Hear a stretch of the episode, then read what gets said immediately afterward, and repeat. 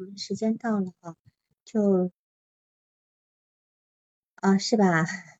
十二十三哦，是，嗯嗯，我们已经有两周没有，其实也是破天荒的，对吧？哈，我们自从这个督导这么久以来，好多年了哈，大概应该有四五年了吧，嗯，大概是第一次吧，第一次这个连续两周两周没有。就是没有进行咨询，然后其实今天呢也是我一个人，因为没有合适的案例哈。那么当然我也跟这个呃平台的负责人在在谈，他他是建议我把标准稍微再降低一点哈。那么其实我并不觉，我本来都不知道，我好像我是一个蛮要求蛮严格的人哈。当然，我觉得每一个在报个案的老师在教案例给我的时候呢。一定是非常受我折磨的，因为我要问好多问题。就是我在我们督导前，我可能一二十个问题，甚至二十几个问题就要发过去问。发过去问的原因是因为，首先呢，希望他能够，呃，在督导前，他能够再做一个思考，就就是说，他提供给我的东西呢，也许他重要的他漏掉了。因为他可能觉得不够不不重要，但事实上呢，我觉得很重要，所以我会让他去补充。然后也我也不希望在我们的呃这个这个很短的时间里面去问很多问题，反而浪浪费了这个时间在这个收集材料上面。因为毕竟我们是教学督导，如果说今天我是跟你的个人督导一对一的督导，我我可能就。直接这样问你，一边问你呢，一边引发你的一些呃想法跟呃怎么讲叫做醒思的那个部分。那么我还是鼓励大家能够多报案例，因为报案对我来讲，我自己每次在写案例的时候，都像是在十月怀胎。我写一个案例简直是痛苦万分，就是那个我我我绞尽脑汁，我等于是我。当当然写完这个案例以后呢，我突然觉得我懂了很多了，就我对来访者是非就开始可以完全整合起来了。有时候甚至不需要督导，你都可以对来访者有很多的理解，因为你按照我给你的格式在写案例的时候，你会发觉你有很多东西你不知道，你没有收集到。那么今天呢，我其实就是想把这个我们我的题目叫做如何理解你，对吧？如何理解你的意思？就是说，不管你今天是一个咨询师要写案例，还是你在对你自己理解的时候，我们就从这份案例报告的格式里面来看，你都可以做出一个很好的一个叫做结构化的东西，或者是叫做概呃个案概念化啊。当然，我也听我也听过我一些呃嗯收督的学员，就私下一对一的学员会跟我说，其实我的风格蛮严厉的，但我一直觉得我不是一个严厉的人，实际上我还是。嗯，蛮蛮蛮讶异的哈，啊，没事的，我觉得这也不是一件坏事哈，就是每个人有每个人的风格的部分。呃，但凡报过案例的老师，可能要再报第二次，一定是要很大的勇气。但是我相信你们应该也会有一一些收获才对哈。那么还有就是很抱歉，就是连续呃两周的这个因为都都没有合适的案例嘛哈。然后呢，下一周还要再停一次，就就很不不得已的。你下一周呢，我我是应了那个呃黑山共和国的那个呃国家旅游局的邀请啊，我们我们的无人机队要去航拍他们国家的风光啊，等于是民间的邀请，但是这个这个航拍的这个无人机航拍的这个结果呢，是要放在他们呃旅游网页上，因为你知道呃黑山共和国的前身是南斯拉夫嘛。南斯拉夫，它就是呃呃，就是叫做分解，就是结结束了以后分裂成三个国家：南斯拉夫、塞尔维亚跟科索沃，对吧？哈，那么都是非常穷的国家。你想那个南呃呃，就是南斯拉夫哈，前南斯拉夫跟现在的这个黑山呢，它下面是希腊，上面是奥地利，你就知道它应该是一个风光很美、风光很美的国家。它甚至嗯被呃国家里的呃，就是世界地理杂志呢，是评为这个叫做呃地球上的一个珍珠嘛，哈。只是因为他们太穷，呃，也没有做这些，没有做这些就是宣传。那等于是我们帮他航拍的这些结果呢，会放在他们的旅游网页上，他们又开始要做这个呃旅游宣传。因为这样的国家，它不靠旅观光的话，他可能就很难有呃好的一个收入。所以，因为下周我在黑山的时间呢是比比大陆这边要嗯要慢六小时啊，要慢六小时，所以所以可能时间很不合适，就我怎么调都调不来。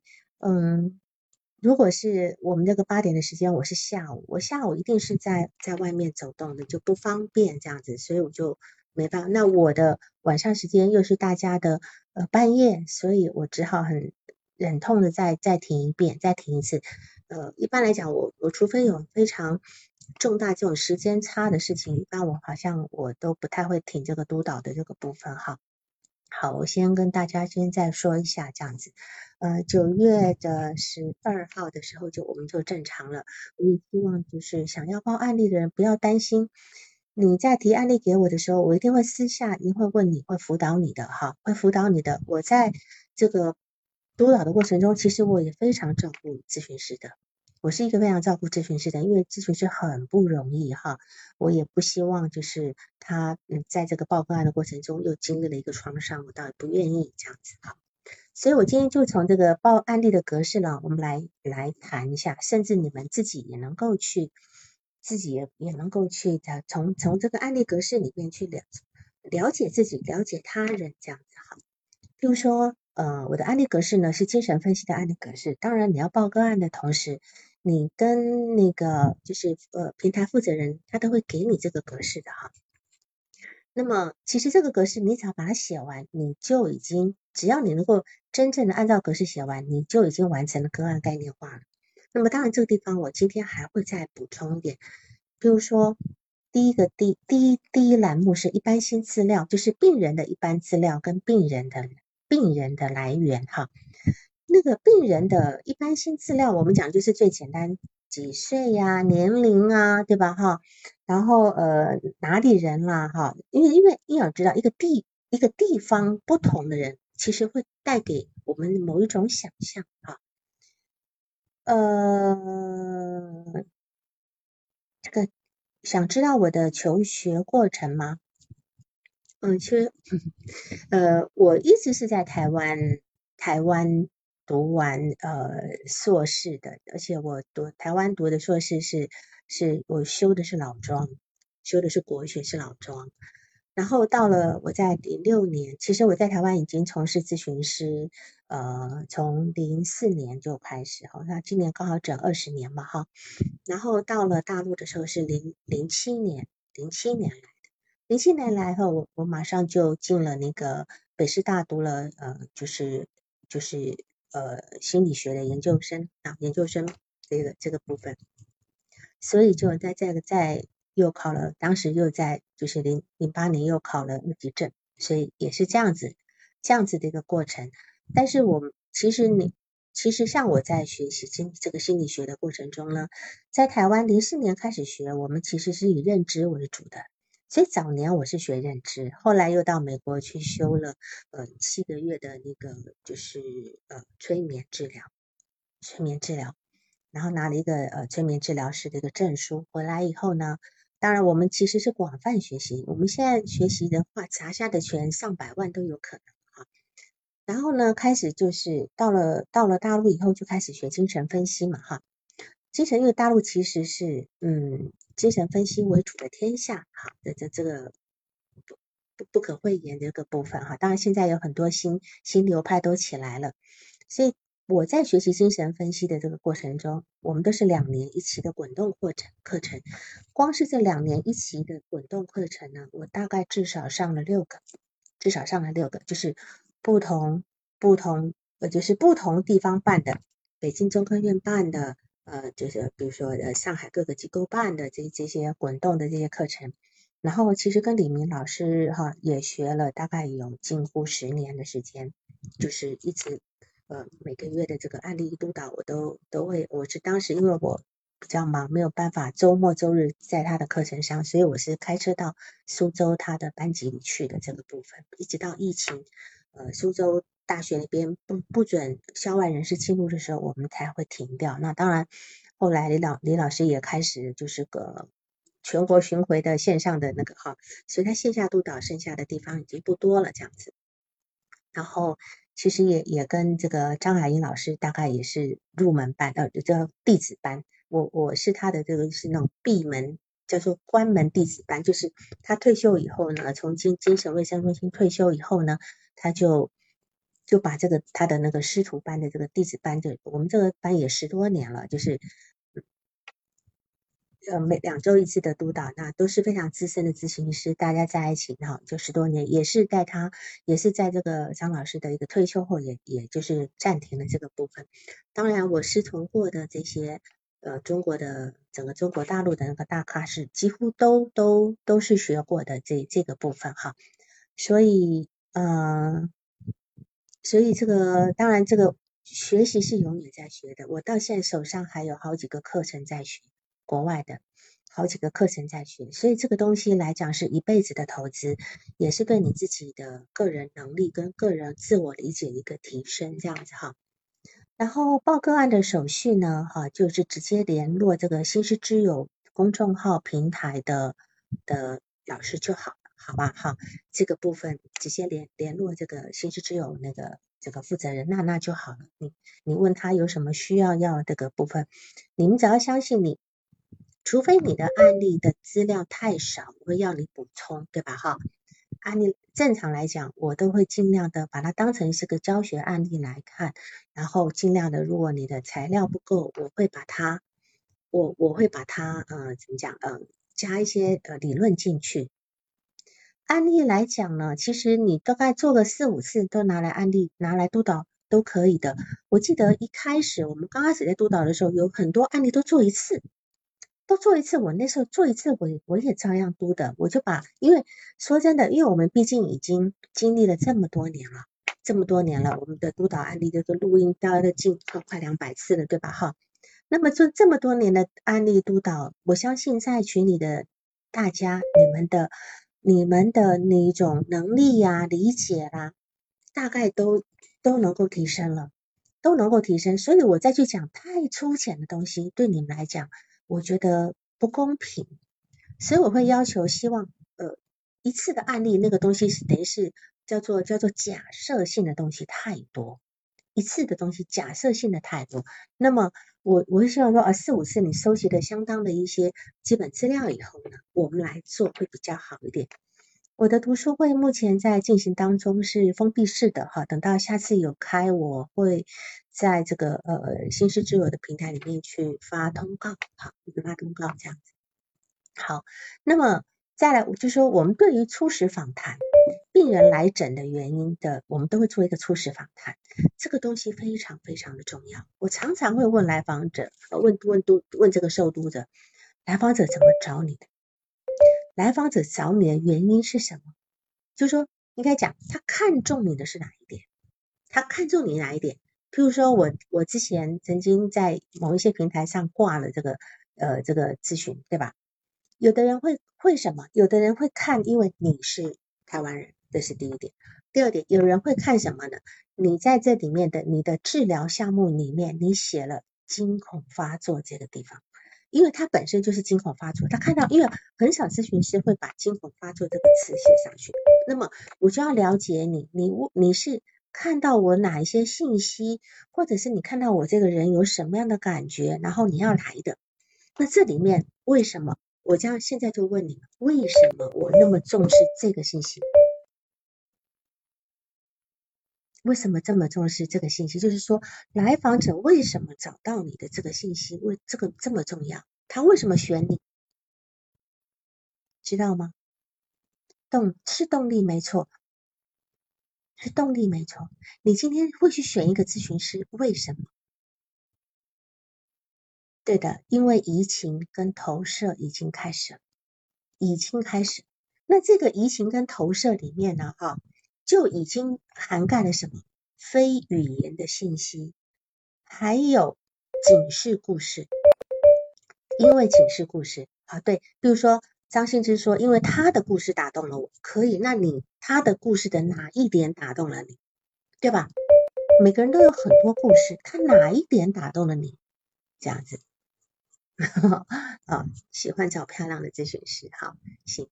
好，这个警示故事呢非常重要，就是说我我我常常在讲，哦，就是一个来访者他在跟你约完咨询以后，他开始已经开始对你产生移情了。这个移情是我们不知道的，而且很多来访者都会告诉我，他在跟我咨询前一两天会做梦。而且这个梦呢，会跟我有关系，就是我来解读，其实是跟我有关系。但是有的看起来没关系，可是我其实我知道它跟我有关系。譬如说，我举个例子，这个来访者他做到了，他做到的梦就是他要出门，满地的衣服，他找不到衣服穿。他告诉你说：“王老师，我我昨天我知道今天要咨询，然后我昨天晚上做了一个梦，那我的梦就是。”我梦见我要出门，我找不到衣服穿。然后请问他这是一个什么样的情况？社交焦虑还有吗？社交焦虑，如果说我今天要把这件事情跟我的我们俩的关系连在一起，怎么去理解？妮可说，表示他要在我的面前暴露自己。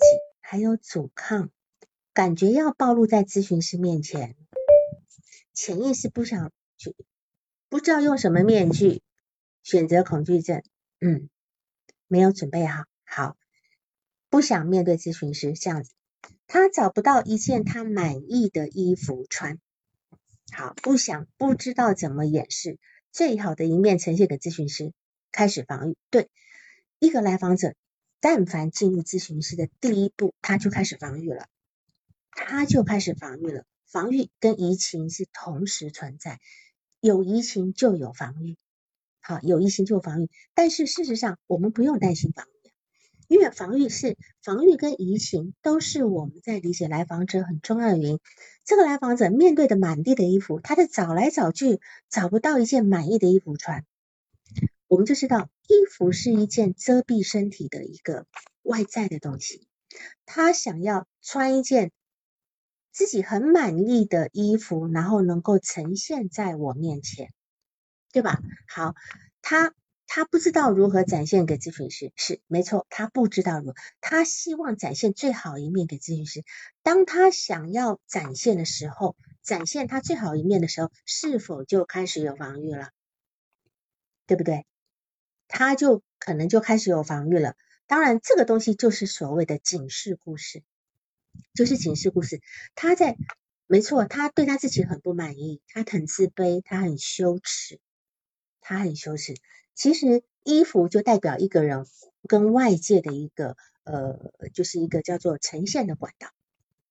一个是，我今天穿什么样的衣服呈现在别人面前，就是我对我自己的一个叫做呃。解释，或者是说一个人格面具的部分。你今天如果跟某一个人就这样讲吧，我们讲同学会，同学会嘛，哈，拆拆散一对是一对，对吧？哈，可能你们都很年轻，你们就还不知道这个同这个人到中年以后同学会的这个杀伤力，对吧？哈，然后呢，你知道你要去参加同学会的时候。你是不是特别？也许你你知道有同学会，你就开始减肥，你开始健身，练出马甲线啊，练出什么八块肌，然后啊，然后要穿一套最漂亮的衣服，又开始呃搞东搞西的，对吧？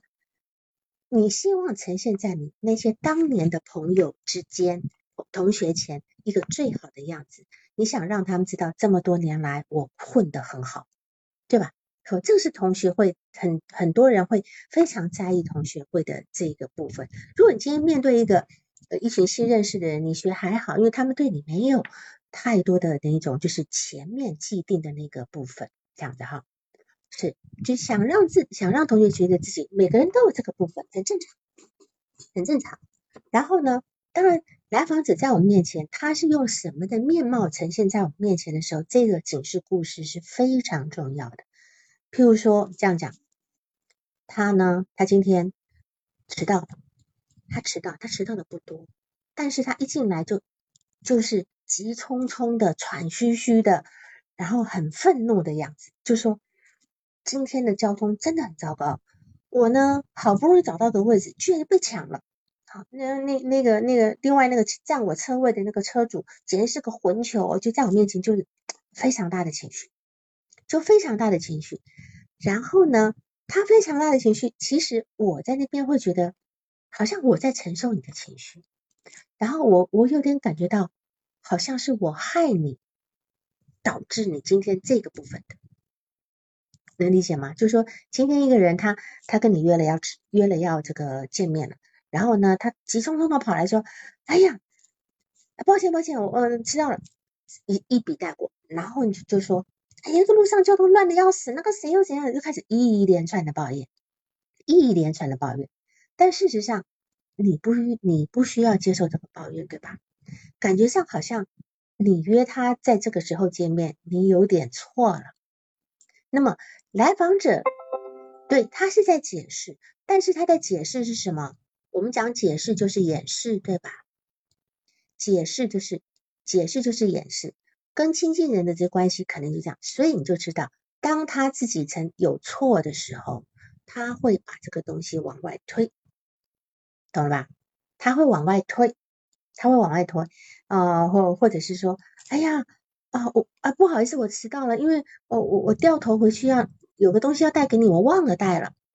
天哪，那这不是我为了我你迟到了，哦，我还得跟你道歉嘛，我等了你半小时，结果还我还得跟你道歉是吧？好，而且就就这样一个，就说这些都是一个来访者跟你其第一次见面的呢，你就要去知道他的警示故事，他在说明什么，在说明什么啊？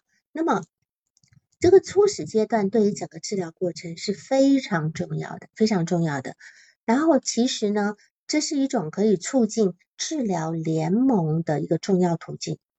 那么在这种当他的警示故事出来的时候，我们没有必，我们不需要一开始就去揭露这个部分，去揭露，但是我们要去容纳、去保持，呃，就是我们要去接纳他这个部分，而且呢，我们要去感觉到，我们要去体会到他对于他要进入一个心理治疗里面所感受到的焦虑，还有一种威胁感。你要知道哦，他。他进来跟你咨询，实际上你要知道，咨询关系永远是不对等的，永远是不对等的，永远是咨询师会高于来访者，永远这这个这个是没有办法的事情，对吧？哈，那么所以我们在治疗一阶段的时候呢，一开始我们就要去交代清楚这个所有的界限跟框架，好，然后这样才能够让来访来访者感到自己是可以被理解、被提。然后也知道咨询师会可以为我提供什么服务，就说，嗯，Olay 讲那个是是这样子吗？指的是说不对等是吗？其实咨询师本身心里是对等的，不对等的是在来访者，来访者心里会觉得不对等，因为他是从一个求助者的身份来，对吗？他还要付钱给你。所以他很难，他很难让自己放在一个跟咨询师平等的位置上。他很难，他甚至有一些对你的愤怒，他对你的什么，你都不能够去，他都不好，就是不好意思直接去，直接去反驳。我常不是之前在讲笑话吗？我说那个这个经经典的精神分析，让人最郁闷的地方就是你做什么都阻抗，你做什么都阻抗，迟到阻抗，早到阻抗，准点进来也阻抗，啊，什么话都咨询师说说完了，你你你你你是百口莫辩。你解释阻抗，对吧？好，所以这个地方我们是尽可能的要让来访者知道这种，我就是对，我们要去降低这种关系不对等的差距，一定要。当然，我们尽可能的去鼓励他能够表达。当然，有时候咨询师他他犯的错，不管是有意还无意犯的错，是可以调动出来访者他内在的一种，呃，就是他的那个叫做。就是那个节点，他内心的节点啊，比如说他特别在意什么事情，他会，然后咨询师刚好在这一点上面就犯错啊，或者是踩雷了，然后就会激发来，就会激发这个来访者他他非常大的愤怒。那你如何知道这个东西是踩雷呢？一定是他有一个异于平常的情绪啊，异异于异于。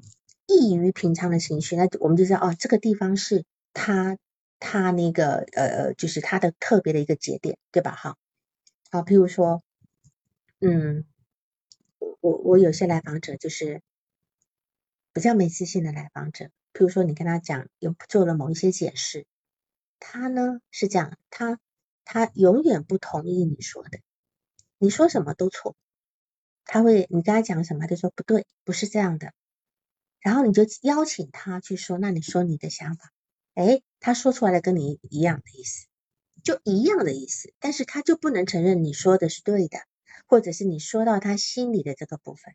那他就要再说一遍，他要用他的话说一遍。这种来访者他本身的界限感是很不清晰的，他很敏感，敏感到觉得别人任何一点点小事情都可能伤害到他，所以你今天说的任何东西他完全不接，他不能够同意你，他但凡同意你的说法，他就低你一等了，所以他一定要用他的话再说一遍，对吧？那。当我们看到这个现象的时候，我们不用去觉得很挫败，就觉得怎么老是被来访者否定，不用不用担，然后也觉得很委屈，就哎呀，你怎么你说的就是我的意思嘛？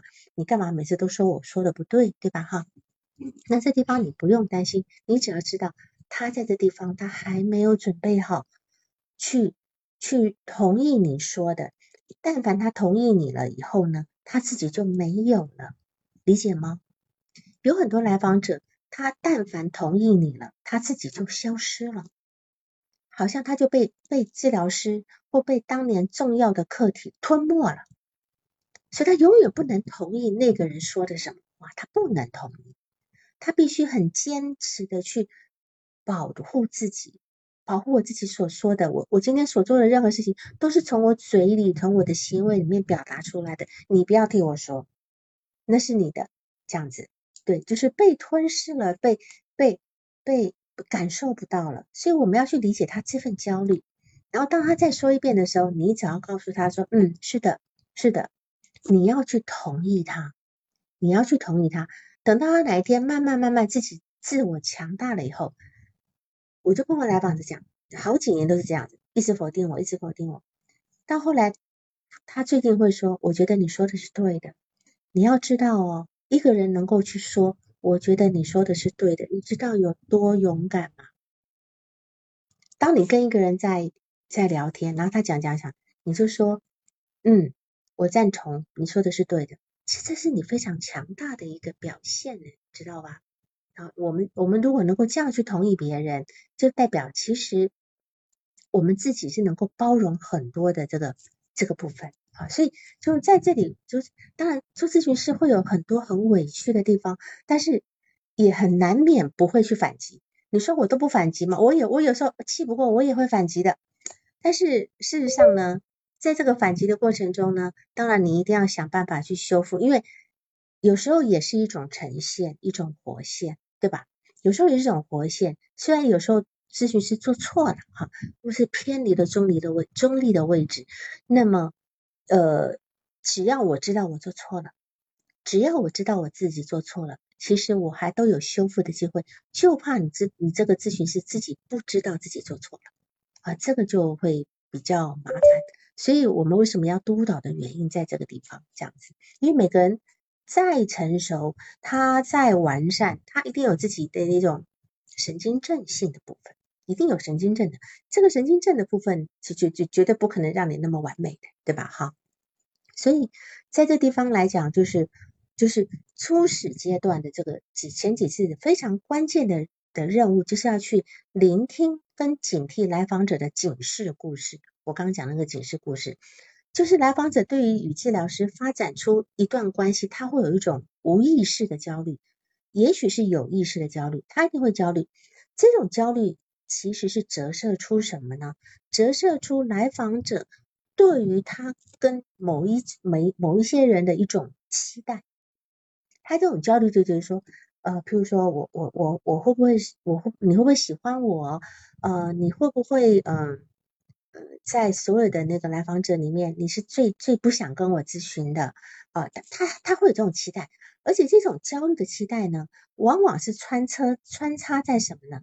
来访者跟他的人际关系当中，他会把他的人际关系带到我们这边来，带到这边来，然后在这个地方呢，这样的人际关系再带到跟咨询师的关系里面呢，就会起着一个决定性的作用。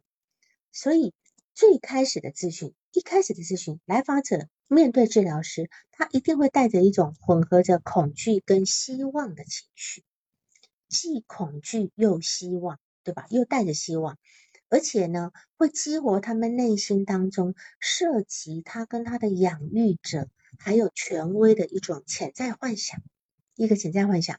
然后很有意思的是，这些幻想常常咨询师会无意识的去匹配。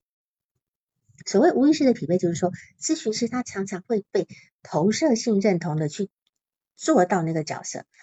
呃，譬如说我有个来访者，他到我这边来咨询的时候，他跟我讲说，前咨询师非常虐待他。我说怎么个虐待你？他说他自己在那边接电话，一接就接好长时间，啊，然后把我一个人放在那边，每次我要说一些什么事情的时候，他就。会意思说，哎，这个事这个说过了啊，不要再不要老是同提这件事情。那当然这是很多年前的时候，当时的咨询师可能大都大家的受训都没有没有这么的呃完整哈。其实那个咨询师呢，他不是故意这个样子的，可是这个来访者他本身是个受虐人格，他是个受虐人格，他会引导别人去虐他，他会你引导别人去 PUA 他，对吧？你就是在你的在你的人际关系中，你就会发觉有些人呢，你就特别想 K 他；有些人呢，你跟他讲话，你就要小心翼翼；有些人呢，就你就会感觉到好像非赞美你不可，不赞美你，我很对不起你。好，那这些都是投射性认同，都是投射性认同。你会面对，然后当然你是一个什么样的人，别人用什么方式来对你，那你就知道你你今天。站在一个什么样的状态，投射了什么东西出去，投射了什么东西给别人，然后别人总是用那那样的方式来对你。就是有人也会跟我讲说，他老是呃，就是被别人占便宜，好，被别被别人占便宜。然后呃，当然好，这个这个东西呢，我们从我之前讲的四种投射性认同里面，假如今天这个主角告诉你说，老师，我觉得老总是人家总是占我便宜。好，请问，那就这么就这么说的时候，你觉得他是哪一种投射性认同啊？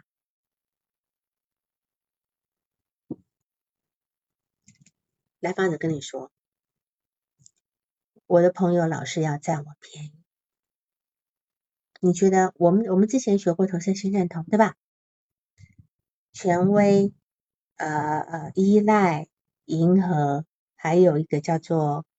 呃，性欲对吧？移情性欲的部分，今天晚上没有读到，我在讲这个整个写案例的一个过程，这样子，应该是迎合的投射，为什么呢？他今天迎合别人，他总在迎合别人，被迎合久的那个人会怎样？开始就对他予取予求了，对吗？然后呢？当他开始发觉，为什么你们每次都都占我便宜，什么事情都叫我去弄，然后都叫我跑腿，又要我干嘛？呃，苦差事都找我，他开始抱怨，对吧？好，对，理所人家找你是理所当然的，因为你迎合别人嘛。那在这个在这个情况之下的时候，我们知道哦，你是迎合性的投射性认同，但是我们在说这些事情的时候，当然我们会知道，我们并不能直接说你是迎合性的投射，我们要说。我们要说的是他迎合背后的需要，因为你直接说迎合的投射性认同，其实很伤害他的，对吧？比如说我刚才说，那你你你可能你总在迎合别人吧，这句话很伤很伤人的，很伤害他的。你应该要说什么？你应该要说什么？你明明已经知道他是迎合的迎合的类型，那你你应该当他跟你讲这句话的时候，你怎么解释？你怎么回应他？对，迎合跟讨好是一样的，就说你不能说你是一个讨好人格，或者是，呃，你不得不去。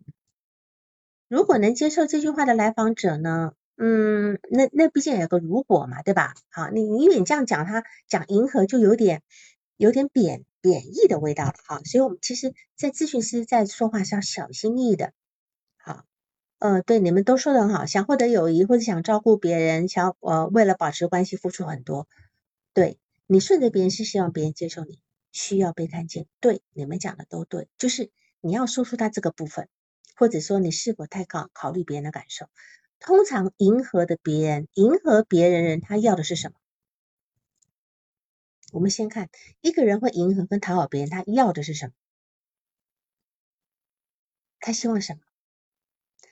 害怕失去被喜欢，对吧？他一定有个需求，就是我希望你们能喜欢我，我希望得到认可，我希望你们能接受我。对呀，所以我们要看到的是他背后的需求，而不是说你是迎合的人，你是讨好的人，因为这样子会蛮伤害他的。你就直接说，那是不是你很希望获得他们能够呃，就是你很希望他们能喜欢你呢？你去为他们做那些事情，是不是你很希望他们能喜欢你呢？或者是你希望他们接纳你呢？对吧？我们直接把他背后的那个渴渴求说出来。那么他说是的。那既然这样讲，这样讲的好处还有一点就是，我把被动转为主动，理解吗？我让这件事情成为他自己的选择，而且他有力量。因为我想要你们喜欢我，所以我才会迎合你，这是我的选择，我并不是被逼着去迎合你们，这样对吗？所以我们在咨询过程中，这个话术是要让来访者觉得所有的力量操之在你，所有的选择操之在你，这样子呢，你才能够让他才有改变的可能。如果如果所有的原因跟所有的选择都在外界，他怎么可能有力量改变呢？能够理解的意思吗？就是说我们常讲的咨询的部分有有分前缘跟后缘，好像我在咨询也讲到很多，对吧？咨询的后缘就是，哎呀，你迎合别人的那种委屈跟痛苦，我要共情你，这是后缘。但这里是没有力量的，这里是我我能够共情你的部分，但是我的。我带把你带到前缘，就是把你这么做的力量感给调出来。你这么做是因为你希望得到他们喜欢。好，那那你现在只知道迎合别人，让自己被喜欢，让自己可以被喜欢。那么当然，我们也可以有其他方式让你被喜欢，对吗？因为你的重点在我要被喜欢、被接纳。那么我今天不懂，我只会用迎合的方法。但是，一旦知道我只是希望能够被接纳，那我也许还有其他办法呀。你就不需要用迎合的方法，这样能够理解吗？好，所以这个地方就是我们要把这个力量给调动出来，这样子哈。所以，当然有一种有一种来访者其实是最难帮助的，最难帮助就是就是那种具有被害妄想的来访者。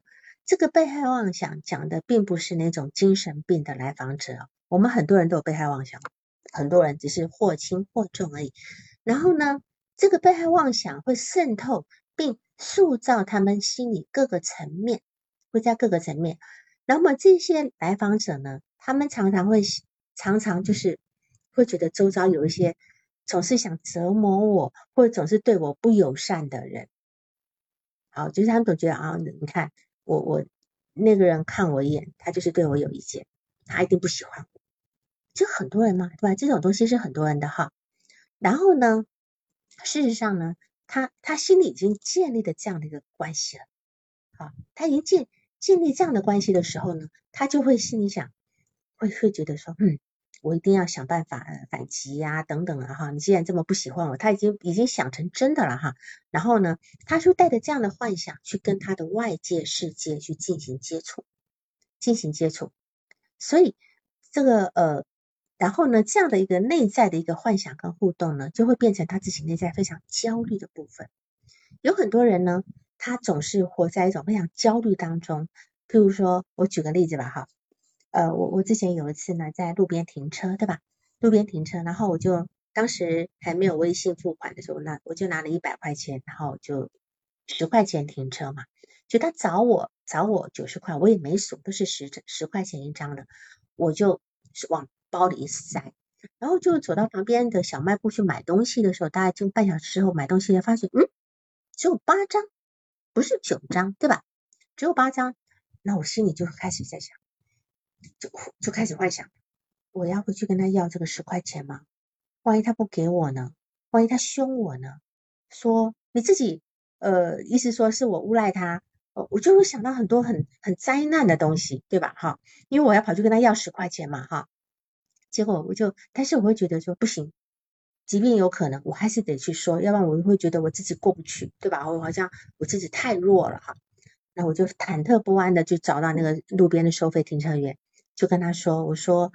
呃，刚才你好像少找我一十块钱，他立马说，哎，没事，来来来，我给你就好了。呃呃，然后我心想，哟，这么简单啊！可是在此之前，我已经想象他会很态度很糟糕的，不承认的，呃，等等的这个部分。其实这个这个都是我们很容易把外界想的比较恶的部分。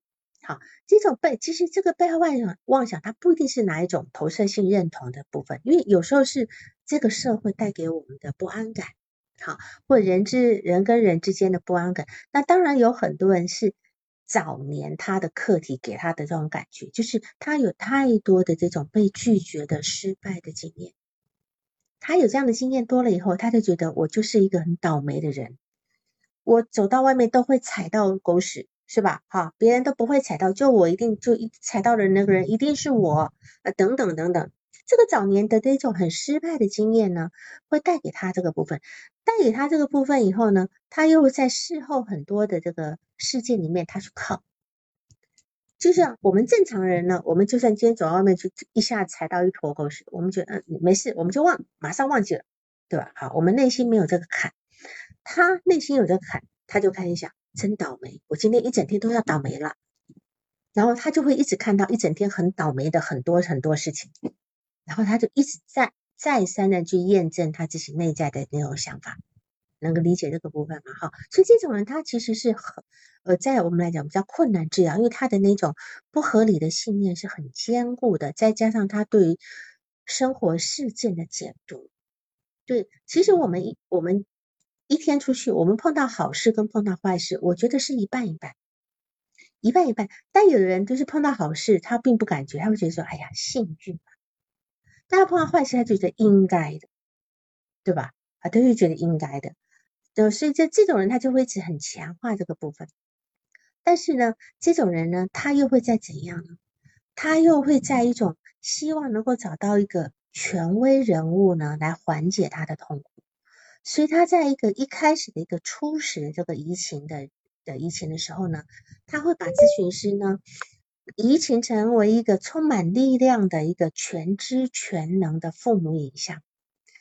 他一方面想要去渴望你，渴望依赖你，但一方面又很害怕你对他的伤害，所以他既带着希望又带着恐惧。那这两种会构成一种矛盾，所以。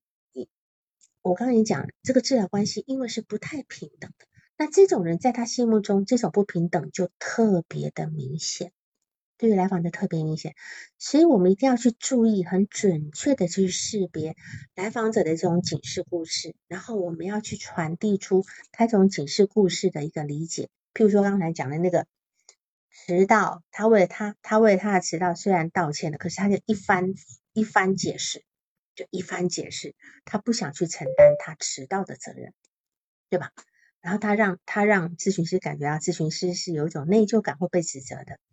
那么碰到这件事情的时候，你怎么去回应他？他讲了一堆，哎呀，路上堵得要死，这个时间点是最堵的啦。啊，然后你看我的车位又难停车，我的好不容易找到车位又被人家抢去了啊，等等等等，说了一堆，啊，说了一堆，好像他的迟到是我们造成的哈，就这这个部分。那在这个地方你怎么解释？你怎么说能够让他这个心平下来？哈 哈你说的对，可是你确实迟到了，对吧？嗯哼，嗯哼。不回应，不回应也是一个办法。你笑一笑也可以。你说没事，来了就好，对吧？哈，来了就好啊，我们可以开始，对吧？好，嗯，好，嗯，哦，呃，比如四系语录说，你似乎担心我会责怪你，是吧？好，责怪你，嗯嗯，这如果是第一次的话，这个讲可能有点快，有点快。呃，听起来你有些希望知道，你知道你迟到的原因，理解你迟到的原因，对吧？好，啊，我想你很担心我会不舒服。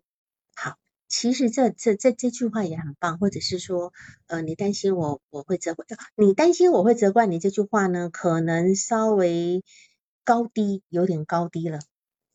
有点高低了，就是好像我有权利责怪，就说我想你会担心，我想你担心我会不舒服，这句话还不错。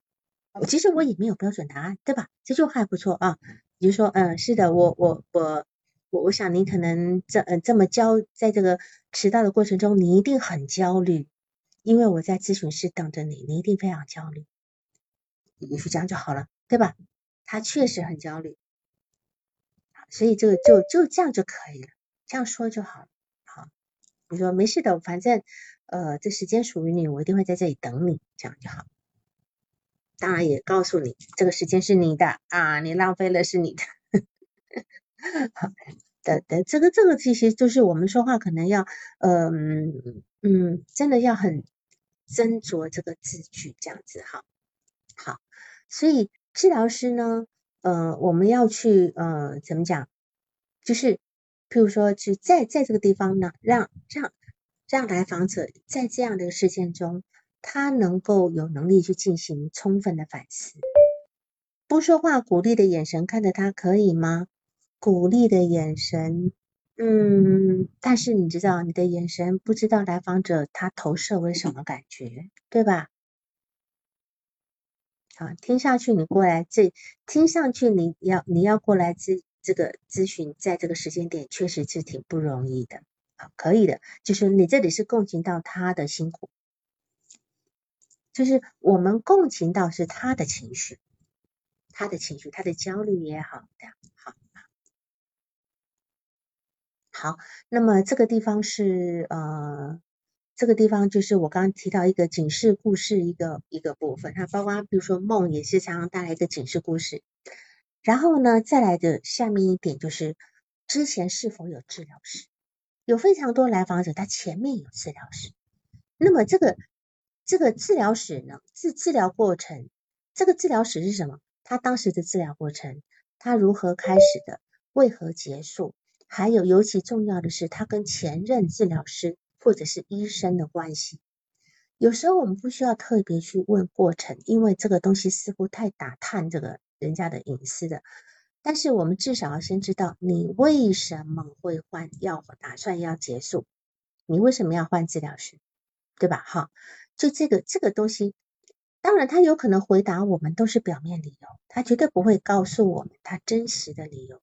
但是随着治疗的展开，来访者会逐渐的说出他跟前面治疗师的关系，或前面治疗呃医生的关系，这个这个部分，毕竟那是来访者他最在近期里面最重要的关系，最重要的关系。那么有一种警示故事是什么呢？他一来就告诉你，哦，我跟好几位大咖都咨询过。那么请问？这个来访者带来怎样的警示故事？你今天是个小牌咨询师，然后他告诉你，我跟谁谁谁谁谁谁谁都工作过啊，下马威，嗯，下马威，对，有点在下马威的的意思，对吧？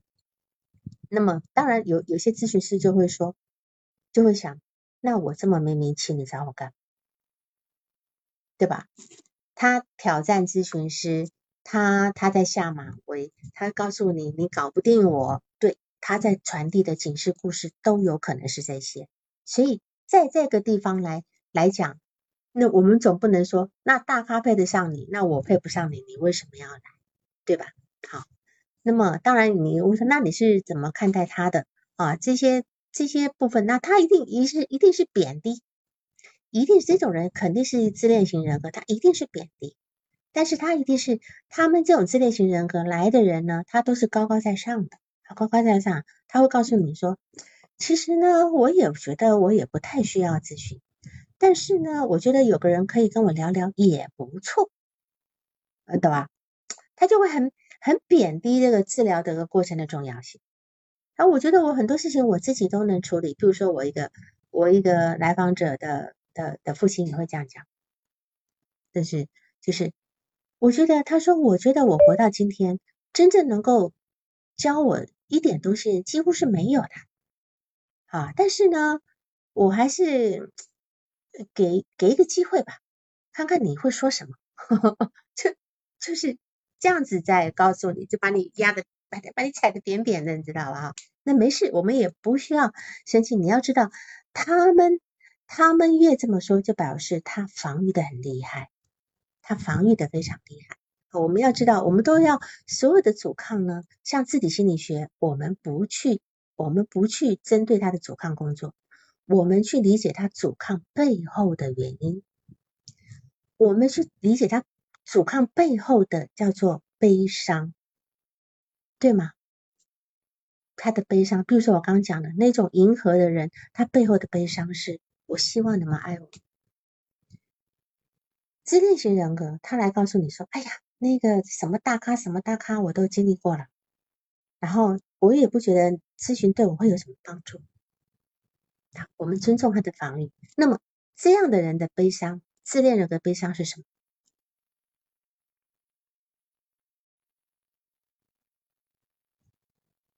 他自他后面的悲伤是什么？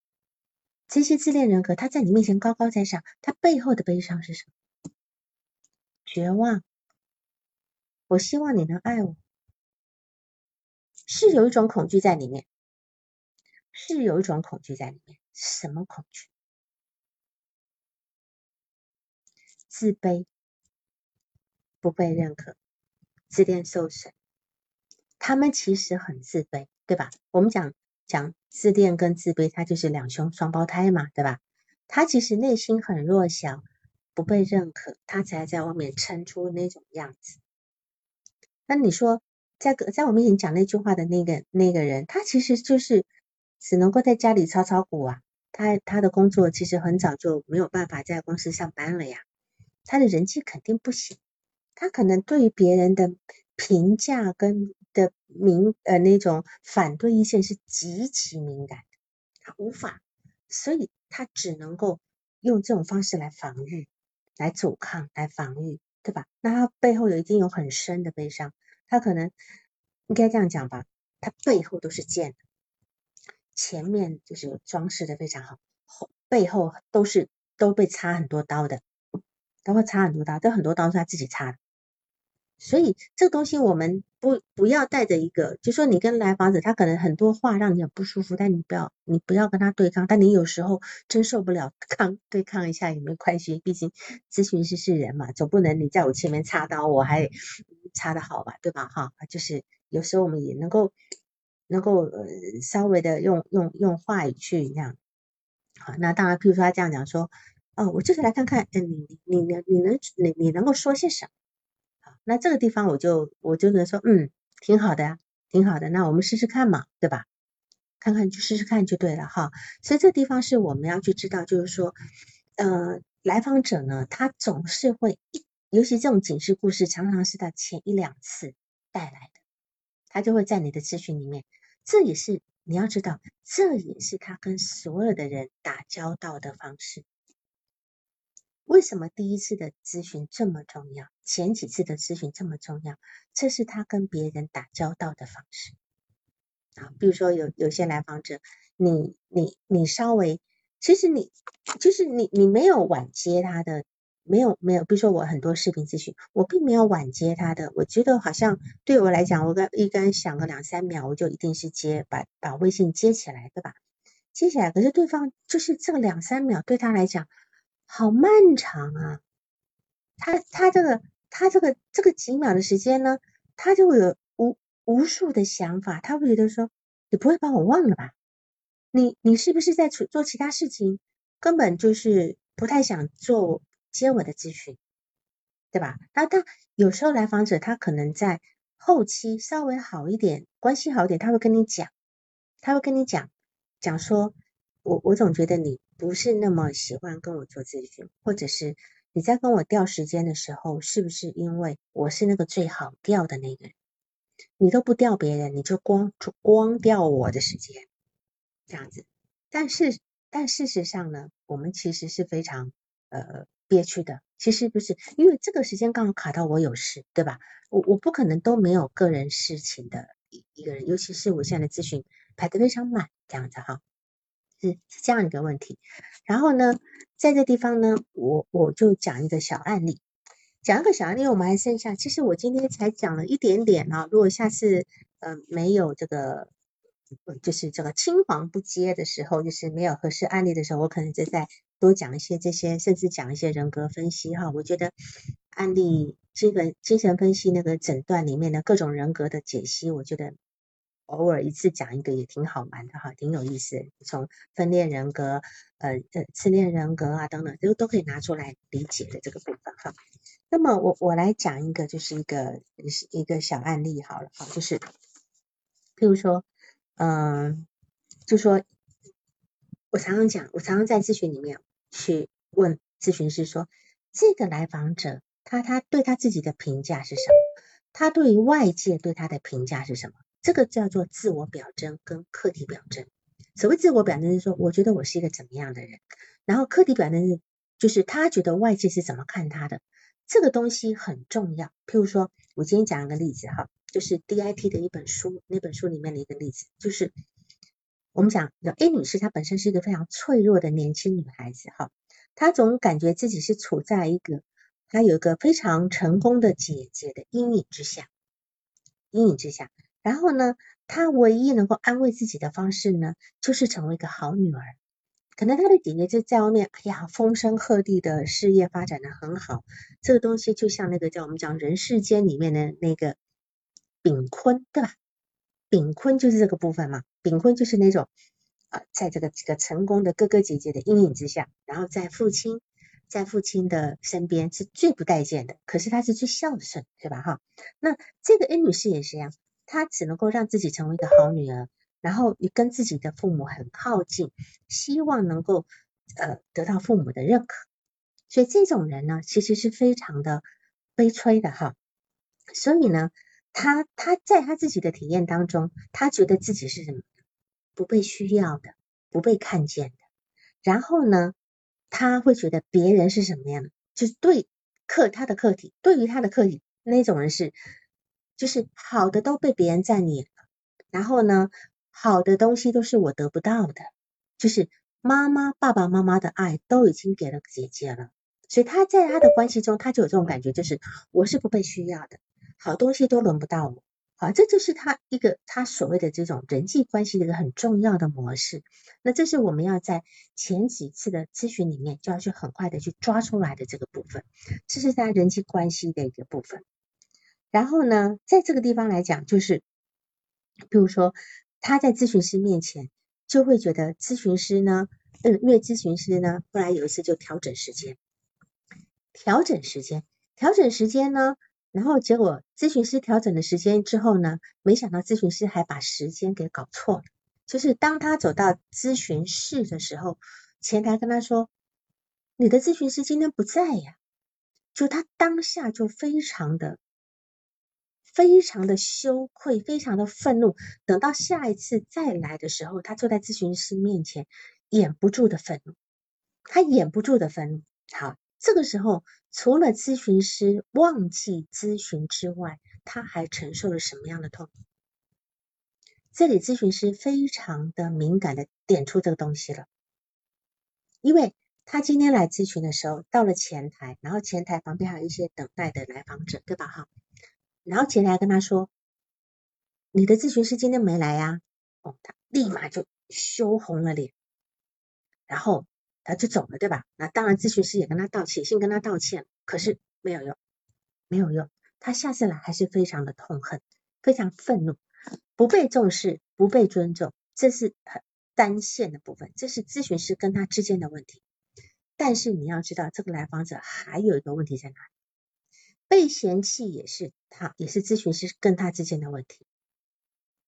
他还有一个更重要的部分，就是他暴露在其他人的面前。旁边有一排来访者，大家都看到了。其实这种旁观者效应，远远比咨询师个人的遗忘来的更痛苦。能够理解吗？你今天如果跟就是我们两个之间发生的事，你忘记我，那只有我们两个人，那我顶多对你愤怒。但是如果今天我旁边还有一堆人看到了我被你忘记了，是不是很羞愧呀？是不是很羞愧呀？那你咨询师要看到这一点，就说我让你暴露在了旁边人的眼光中，对吗？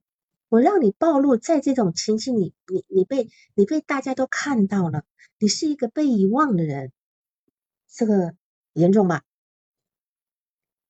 这个才是真正让，是为什么我们讲那种呃之前曾经闹的那医闹，对吧？那些医闹，为什么那些人那么的愤怒，就是一定要呃嗯抄家伙去去伤害医生呢？为什么？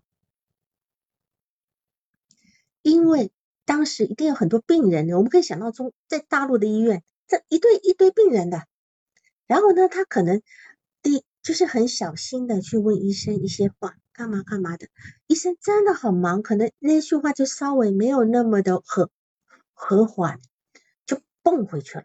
你没看很多人，你等我吗？那你呢？哎，他的面子受损了，自尊受损，是因为旁边这些人都看到了。对吧？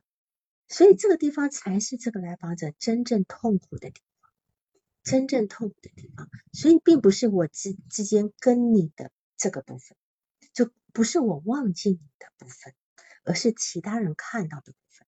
所以你看，我们今天在看一个来访者，他的创伤，他的创伤，就像就像你你你今天如果一个人走路。呃，摔跤，如果今天只有一个人看到，跟一伙人看到，肯定是不一样的部分，对吧？是很难处理的。就说这个部分对于来访者这样的一个部分，你可能要修复很多次，甚至他对你的不信任感，可能你都要花不知道多久的时间才能够他能够原谅你，可是他不能够，他没有办法放下这个场景。对吗？因为这个场景其实是建立他早年很多类似的场景之下，因为他总是在被姐姐的比较之下。譬如说，他到学校读书，人家说啊，你是谁？他妹妹啊，啊，你姐姐好优秀哦，啊，等等等，哎，他根本没有了，永远就是姐姐多好多好，然后就他是啥名字没人记得，对吧？好好培训一下前台，因为前台。前台就说你的咨询师今天不在啊，哎，你你为什么来呀？对吧？哈，也许这个话也就还很中心，但是对于他来讲，这种人很敏感，就是不行的，就是没办法。所以当然有很多错误是没有办法避免，人不可能会呃记性这么好，都不可能犯错，呃不可能不犯错。但是犯错了以后，我们就知道哦，这来访者付出了这个我们犯错的代价，才能够知道他的梗在这里，对吧？他的梗在这里，然后前台是有呃不是的不是的，前台应该是有专业前台的，前台是有专业前台的这样子。好，行，那么我们今天也就呢还有只讲了一点点哦，后面很多，下次如果没有。没有案例报告的时候，我们再拿出来讲，有很多理论跟很多实操的部分呢，都可以拿出来讨论的这个部分。好，那我也希望要报个案的老师能够听到这些东西，你要去注意，因为我每次问，我只要问你，肯定是这个地方是节点，这样子。好，那么有其他问题吗？有其他问题？如果没有的话啊，记得哈，下周我要去黑山哈，下周先暂停一次，没办法的要暂停一次，那从八九月十二号那天就正常，好吧？好，那我们今天就这样子，好吧？好，好，各位晚安，晚安，嗯，PDF 没有 PDF。CBT 可以报啊，CBT 就是那个呃认知行为疗法可以报呀，你你你去报，我我们什么都要知道一点。当然我所说的哈，精神分析它是一个基础工作，它是对一个人性的理解，对一个人人性的理解，你就算今天做 CBT，呃，你你你你不管做 DIT，你做做做叙事疗法，你做完形，你做等等的，你都要有精神分析的功底，因为精神分析是理解人性的一个途径。这样子，我们所有事情都都要把人性放在前面，因为你只有知道人性，你才有办法共情对方，对吗？好，好，那我们今天就这样啊。各位晚安，晚安，嗯，好，拜拜。嗯，精分学什么书啊？我觉得南希那几本书都可以读的。南希的那几本书，南希的精神分析诊断、精神分析案例解析、精神分析治疗都可以读的，三本书是基础，你都要去读，好吧？啊，那就这样子，嗯。萨提亚，当然，你如果喜欢。做家庭方面的话，呃，沙提亚是家庭治疗的一个体系，也可以的呀。因为每个人喜欢，有人是专门做沙提亚，可以呀，对吧？因为我们所有的关系里面，可能都跟我们的原生家庭的关系有关系啊。入门也合适读的，呃，是的，呃，首次访谈，首次访谈有的，我之前讲过吗？是是黄色的皮还是什么的，是吧？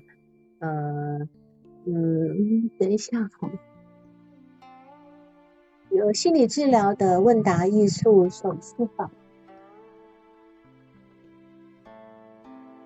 我下次把它找出来。我现在书实在太多，蓝色的吧？啊，对，蓝色深蓝的那种海的那种海的那种深蓝的那个那个，嗯嗯，精神分析诊断、精神分析案例解析、精神分析治疗。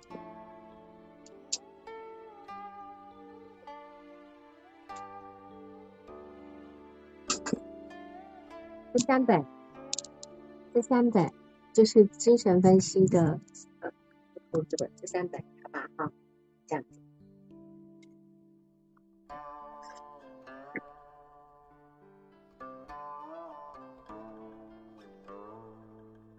好，那我们就十二号见，好吧？好，好，就这样，好，拜拜，拜拜，嗯，要报案报报个案的赶紧提报啊。